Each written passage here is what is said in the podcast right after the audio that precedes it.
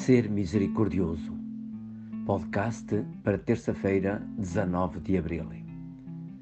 Todos passamos por experiências de desolação, de profunda tristeza e sofrimento devido a perdas, desgostos, fracassos, pecados.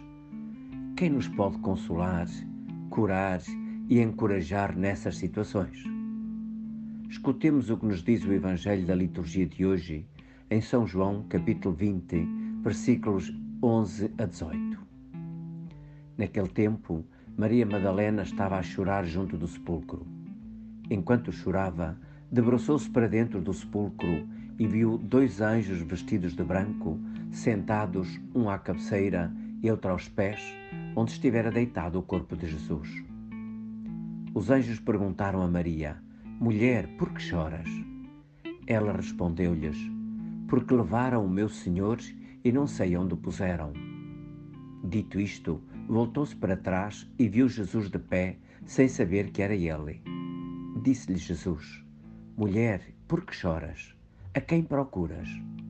Pensando que era o jardineiro, ela respondeu-lhe: Senhor, se foste tu que o levaste, diz-me onde o puseste, para eu ir buscar. Disse-lhe Jesus: Maria. Ela voltou-se e respondeu em hebraico: Rabuni que quer dizer Mestre. Jesus disse-lhe: Não me detenhas, porque ainda não subi para o Pai. Vai ter com os meus irmãos e diz-lhes que vou subir para o meu Pai e vosso Pai, para o meu Deus e vosso Deus. Maria Madalena foi anunciar aos discípulos: Vi o Senhor e contou-lhes o que ele lhe tinha dito. Maria Madalena é uma das discípulos de Jesus fica desolada e triste com a morte dele.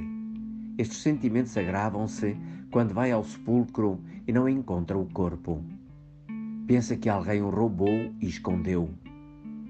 O seu amor, porém, não diminui. Aflita inquieta, chora de desgosto, mas continua atenta ao que se passa e busca com o olhar. É então surpreendida com a visão de dois anjos no interior do sepulcro que lhe perguntam por que chora e a preparam para o encontro com Jesus ressuscitado.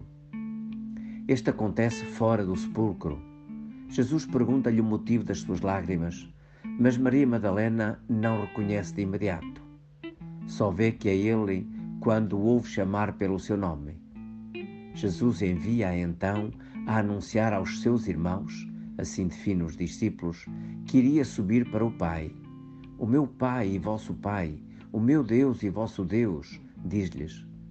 Maria Madalena vai então, cheia de tristeza, cheia de alegria, dizer aos discípulos que viram o Senhor, contando o que lhe tinha acontecido.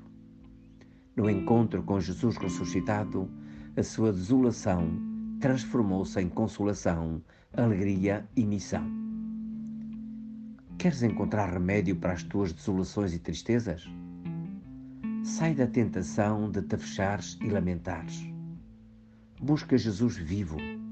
Escuta as suas testemunhas nos Evangelhos e nos grupos e comunidades cristãs. Consola os outros com gestos e palavras. Usa de misericórdia para com eles. Experimentarás então em ti próprio a misericórdia que te muda interiormente e te dá ânimo e coragem. Chiara Lubick conta a experiência de misericórdia que viviam no seu grupo. Decidimos ver todas as manhãs o próximo que encontrávamos, em casa, na escola, no trabalho, etc., de um modo novo, novíssimo, sem nos lembrarmos de maneira nenhuma das suas faltas, dos seus defeitos, mas cobrindo tudo com o amor. Significava aproximar-nos de todos com esta amnistia completa no nosso coração, com este perdão universal.